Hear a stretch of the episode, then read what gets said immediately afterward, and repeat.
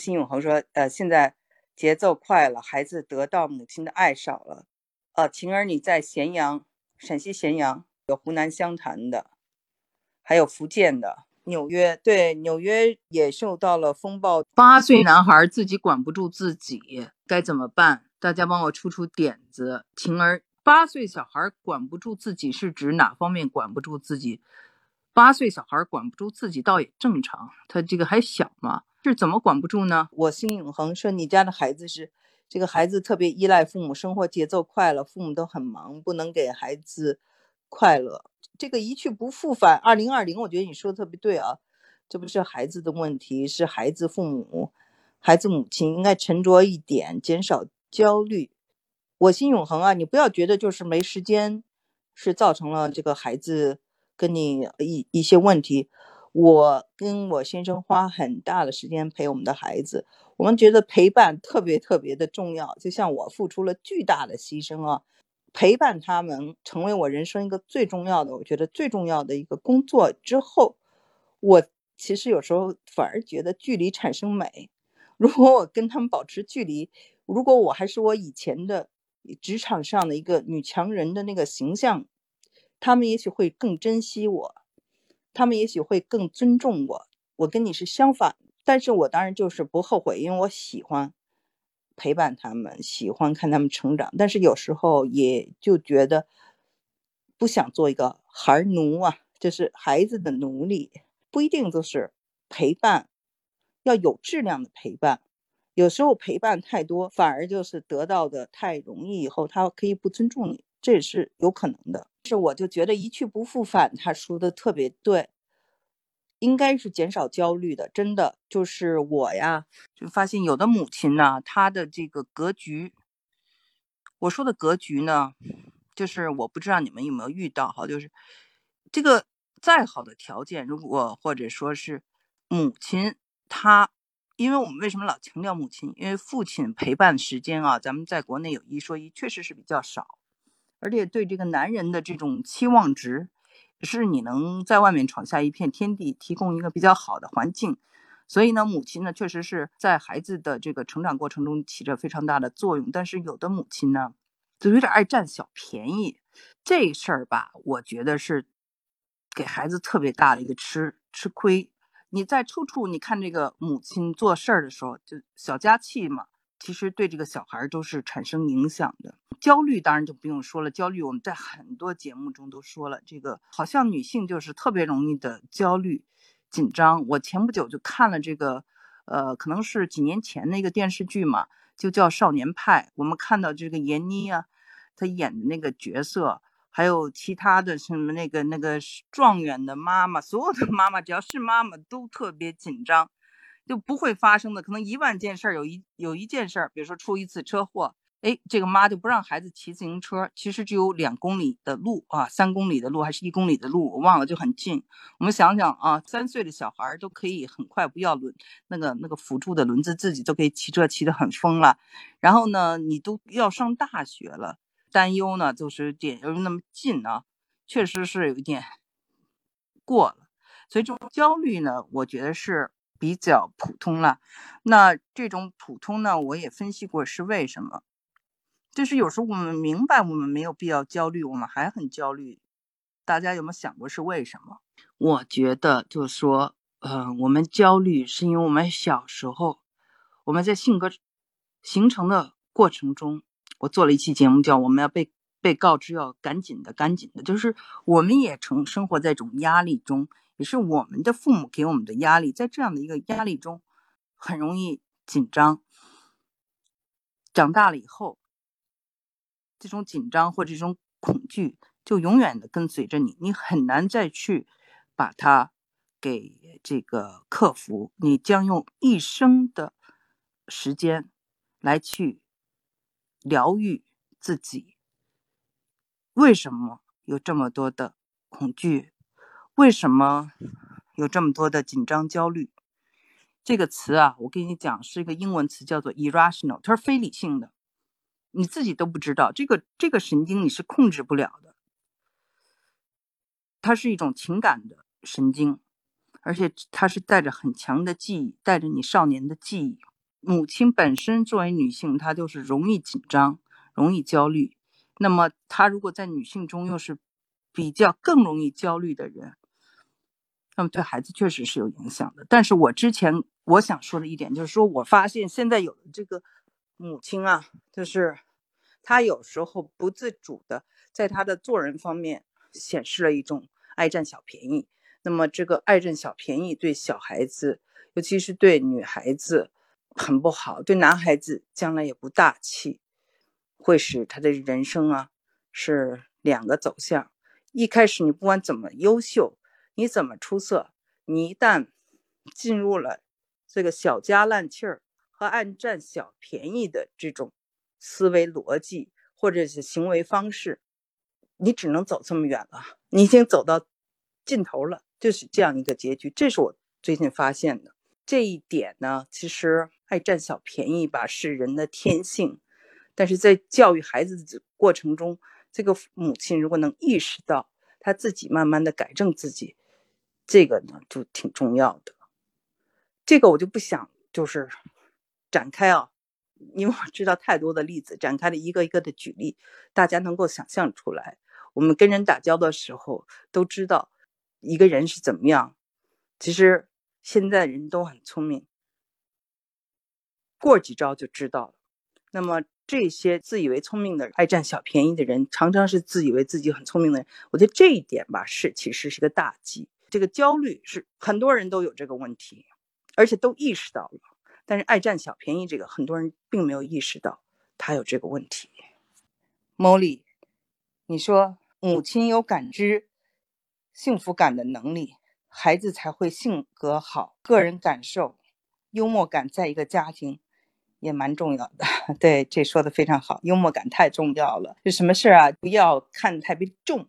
比如说孩子打碎了一个什么东西，或者在外面学校通报批评啦。我记得我小时候就是，呃，走过一个大院偷摘了人一个桃啊，这被全单位。的通报呀！我爸爸的他们单位所有的人都知道这么一个坏孩子去偷了一个桃吃，觉得这在我人生中就是天大的一件事，多少年我都没有忘记这个事儿。其实跟我们好几个同学一块儿，有的同学呢，他们家就是我不知道是怎么处理的啊，就是我们家就没怎么处理，就这事儿很低调，也也没有当回事儿。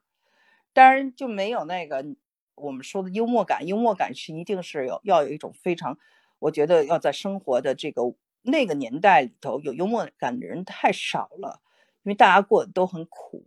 现在我觉得过得很好，那么这种自嘲啊，这种幽默感就出来了。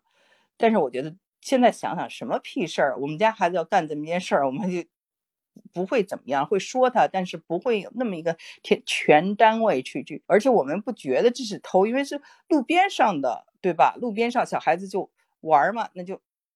大家都摘下来，没人管。但是这件事情呢，就是给我们带来了很大的一个创伤。所以我觉得，就是当时的这个社会太缺乏幽默感，就把小孩子要这种赶尽杀绝的。我还记得，就是同学和同学、女生和女生之间，比如打架了、吵架了，哇，那个家长啊就会呃找到你家里头，指着鼻子骂你说：“哦，你是慈禧太后啊，你怎么怎么怎么样？”就上纲上线。我现在已经没有，我相信没有这样的家长，因为。这个社会进步了，大家的生活也变得更好了。但是在我们那个时候，这这些事情我都见过，所以我想在这样的一种环境下长大，我们肯定有很多的这种伤口啊，我们很多需要疗愈。所以就是这个幽默感，一定是你要经历了这些，然后明白了这些，然后你现在过得比较好了，你才能有这种幽默感。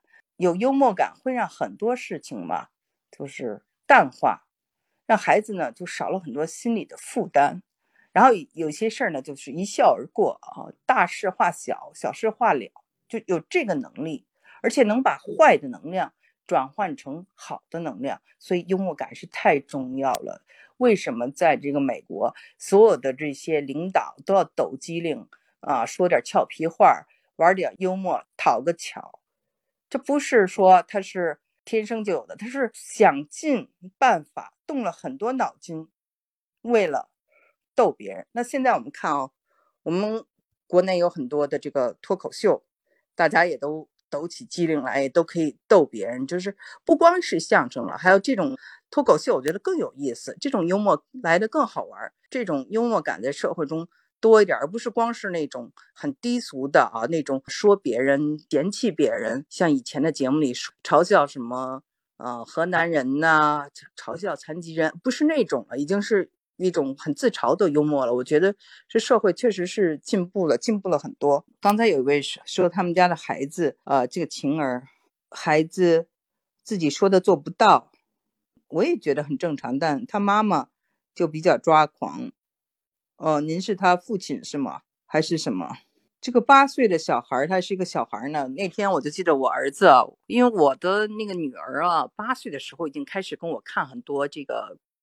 电视剧了，而且都是成人的，像什么《花千骨》啊，像《陈情令》啊，《三生三世》啊，而且还会跟我看的时候就说：“啊，这个人在装可怜，说这个人在装傻，说这个人在这个装小可爱。”他都分析的很很清楚啊，而且他还说：“哎呀，因为他在美国看嘛，他说我觉得没有人跟我讨论这些，因为在这边的这个孩子们。”中国的小孩都不看这些，然后美国的孩子们呢，更对中国文化不太了解。最后他就想出一办法，请他的这些美国朋友们看，因为在 YouTube 上呢，他们可以有那个字幕出现的英文字幕，然后让他们去看，然后告诉他他的。感想，所以我觉得他还挺聪明的。但是到了我的这个八岁的儿子呢，他就老玩一些卡通啊，这些奥特曼呀。他从一九六六年的奥特曼到现在奥特曼，给你数啊，就是叫什么名叫什么叫什么名啊，都说的特别准。这所有的这些卡通啊，不管是英国的，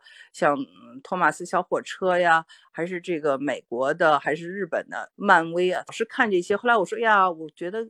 你怎么看？这都是小孩的，跟妈妈没话可说。后来我的那个儿子说：“妈妈，我就是小孩啊，你不要忘了，我就是小孩，我只有八岁，我喜欢的就是我这个年龄喜欢的东西。”哎，他这么一说就提醒我了，所以我们一定要记住，八岁就是八岁小孩子的样子，我们不要以成人我们的这个角度。或我们的这个要求来去要求他什么年龄干什么事儿，这个呢，我觉得是特别重要的。什么年龄呢？有的一些性格特征或者他有些特点，可能是自然的，没必要放在心上。反而就是我在节目中啊，曾经跟大家讲过，美国就很很怕小大人儿，很怕这个这个成熟过早，将来会出现心理问题，这个是特别担心的。晚熟他们不怕哦哦，就是你是孩子的奶奶是吧？那你是孩孩子的奶奶，你比他母亲还要先进，那是因为你见过的比他多，他可能就是第一次当母亲，经验不太足，而且呢，可能只有这么一个孩子，关注度也太多，你跟他就是讲讲，用你的智慧跟他讲一讲。这个奶奶应该是比这个妈妈更淡定一些，有的时候应该是妈妈，就现在年轻人很多是非常的淡定的，反而是他们的这个这个老一辈呢，就是呃更加的急躁。像你家的这个情况下呢，那你就是可能是要做一个拿主意的吧，就是做主的人，总有一个要听谁的。这个世界你听谁的，对吧？听那个总要是听那个聪明的人。我不断的成长，就是因为。我老能跟聪明的人、比我聪明的人打交道，跟他们学习。这个妈妈啊，会不会听你的话？这个确实咱也不知道。就是有的时候呢，就是越亲近的人，他越不愿意听。请你用自己的智慧啊，跟他旁敲侧击啊，或怎么，就是一种沟通方式来沟通了。但是肯定是在这个育儿方面，从您的谈话中可以听出来，啊，您一定是比他的母亲更加智慧一些。嗯，晴儿。你说啊，你陪伴的多一点，就是您刚才说的孩奴，对他非常有耐心，但小孩就会不尊重你。对呀，这小孩贼着呢，小孩就是哎呀，你就得跟他斗智斗勇，你全是爱，他就知道你最好欺负。第一欺负就是你，这人性嘛，都捡软柿子捏。萝卜和大棒嘛，就是我们不要有大棒，恩威都要有。如果都是爱，就像你看，我们就是说这个园丁嘛，说园丁也就是这个花儿，光是阳光，光是水不行，还要泥土呢，对吧？所以就是光对他们好，我发现有时候没用的。他没有对比，他就觉得你该对我好，他做什么你都会原谅他，他都知道，他什么都明白，太聪明了，小孩子。我和您呢有很多的这共共同点，我们都觉得就是我们太爱孩子，因为那个叫什么，叫什么慈母拜儿啊，慈母拜儿，就是说还是要有一点的这种威严在里面。呃，至于怎么树立威严，我还没有想好，因为有时候觉得。我不知道啊，我是挺佩服那些敢跟孩子发脾气的家长的。我觉得我身体不够好，我心脏受不了。我是发一趟脾气，我觉得我头晕啊，会不会血压高啊？我我受不了。我说那个孩子，你爱怎么样怎么样，我还得保证我的身体要紧，所以我我不会去跟他们发怒啊，或者是发脾气。哦，对了，说这事儿，我就觉得我们不要重复。小孩的记性特别好，你跟他说一遍，他就记住了。你说多少遍，他其实装着听不见，或者他装着。他不是不知道，小孩的记忆力特别的好。今天咱们聊了这么多的话题啊，我们聊了，我们聊了这个孩奴。今天呢，呃，能够跟啊这个有一些我比较熟悉的听众，像 Molly 啊，还有这个 Lisa 桃啊这些，啊都是嗯，经常能够在这个留言的时候见到的，所以很开心啊。刚才没说到的掌心。神旅彩虹七画，我心永恒。后面是 Bob Bob 啊，这位啊，好神旅啊，都向你们问声好，谢谢你，Lisa。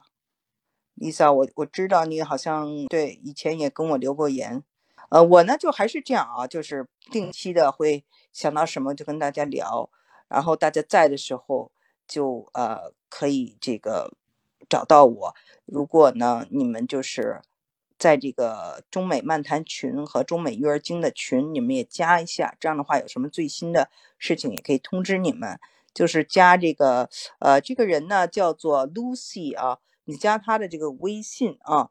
这个微信我给你看一下，我怎么打字打一下，L U C Y L I 二零一六零五一六二，这是他的微信号，Lucy 李。二零一六零五一六二，你就加他，然后就可以进到这个群里。有什么最新的消息，我们都可以发给大家，好吗？啊，好，那谢谢。我们还希望节目的最后啊，大家有什么这个想谈论的话题，或者是这次这个直播没有提到的一些事情，都给我留言。再见。